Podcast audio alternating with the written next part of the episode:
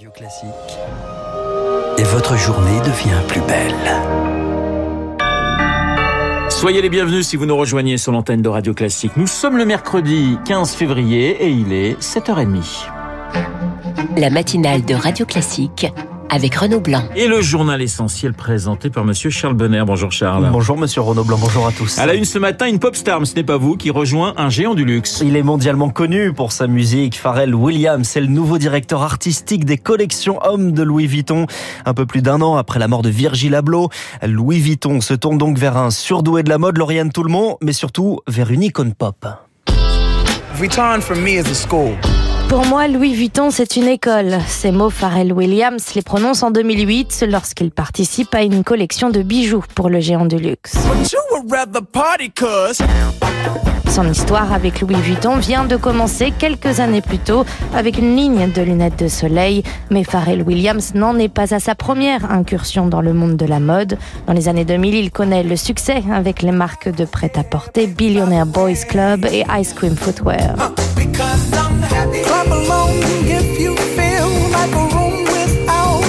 Lorsque sa carrière musicale explose, il multiplie les collaborations. Montclair, Chanel, il est de tous les défilés. Je ne suis pas une icône de la mode, je suis simplement inspiré, disait-il en 2015. L'inspiration est bien là puisque Pharrell Williams devrait dévoiler sa première collection pour Louis Vuitton Homme en juin prochain à la Fashion Week de Paris.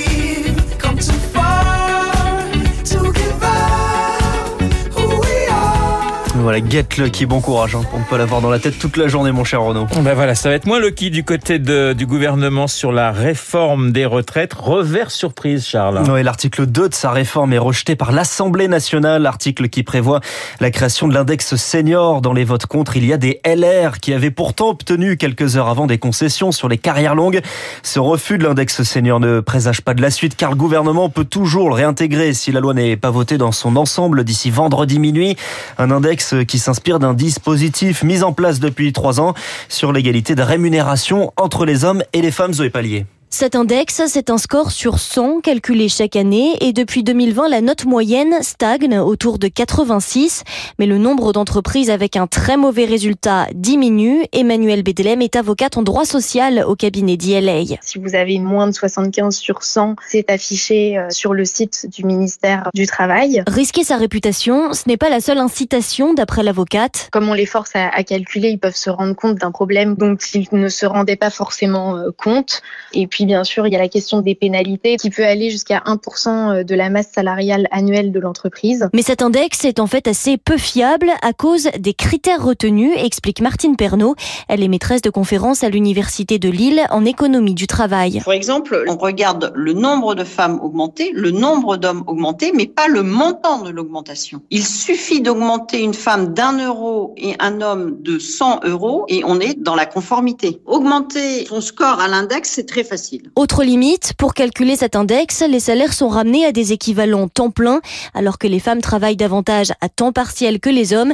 Ce n'est donc pas un indicateur des écarts réels de rémunération. Et concernant l'article central de la réforme des retraites, l'article 7 sur le report de l'âge de départ à 64 ans, des milliers d'amendements ont déjà été retirés par les députés de gauche.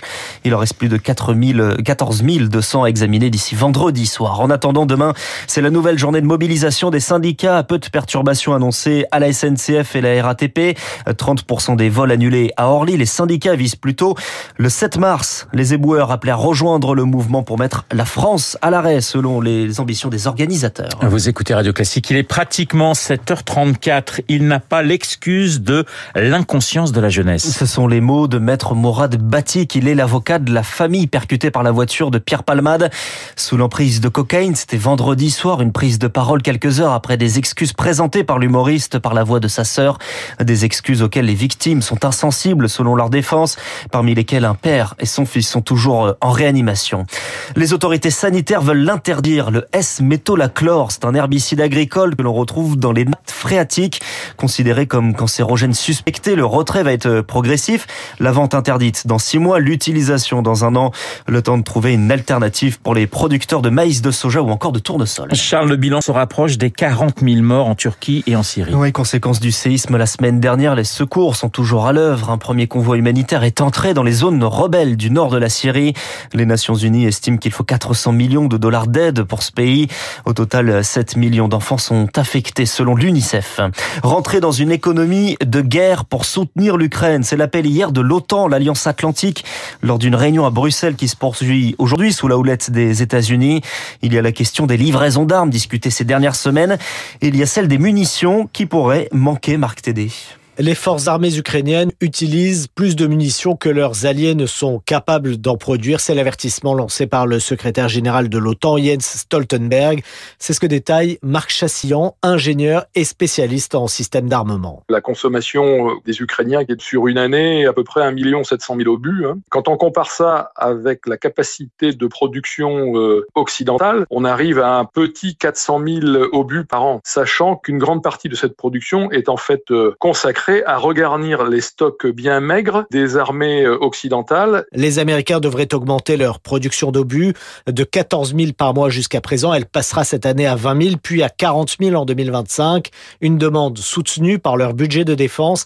Mais en Europe, le niveau de commande publique reste insuffisant. Ces commandes, elles ne sont pas d'un niveau tel que ça justifie un doublement ou un triplement des moyens de production. Donc, euh, on charge l'outil industriel tel qu'il est aujourd'hui, mais ça ne permet pas de changer d'échelle. Or, c'est par 4 ou 5 qu'il faudrait pouvoir multiplier ce rythme de production d'obus pour répondre à la demande ukrainienne. Elle craint d'être la prochaine sur la liste. La Moldavie, frontalière de l'Ukraine, a fermé hier son espace aérien brièvement à cause d'un objet volant non identifié. La Moldavie qui accuse la Russie d'organiser le renversement du pouvoir pro-européen. Un projet démenti par les Russes. Charles, le patron de la FIFA, ne veut pas d'ingérence française. Son patron Gianni Infantino rencontre aujourd'hui Emmanuel Macron le jour où doit être publié l'audit visant Noël Legrette et les dysfonctionnements à la Fédération française de football. Les premiers première conclusion de cet audit estimait qu'il n'avait plus la légitimité pour rester en poste. Un pari pas encore gagné. Le PSG s'est incliné hier en huitième de finale allée de Ligue des Champions, battu par le Bayern Munich 1-0 sur un but de Kingsley Coman, formé par le Paris Saint-Germain. Kylian Mbappé est entré en jeu impuissant le match retour. C'est 8 mars en Bavière, ah, Nos auditeurs ne voient pas la tête de Samuel Blumenfeld, mais c'est un homme d'effet ce matin que nous accueillons dans le studio de Radio Classique. Samuel qui va s'en remettre très très vite après tout le match retour n'est que le 8 mars et qui va nous parler bien évidemment euh, de cinéma dans les spécialistes comme tous les mercredis, le journal de 7h30 présenté par Charles Bonner. Il est 7h37 sur notre antenne.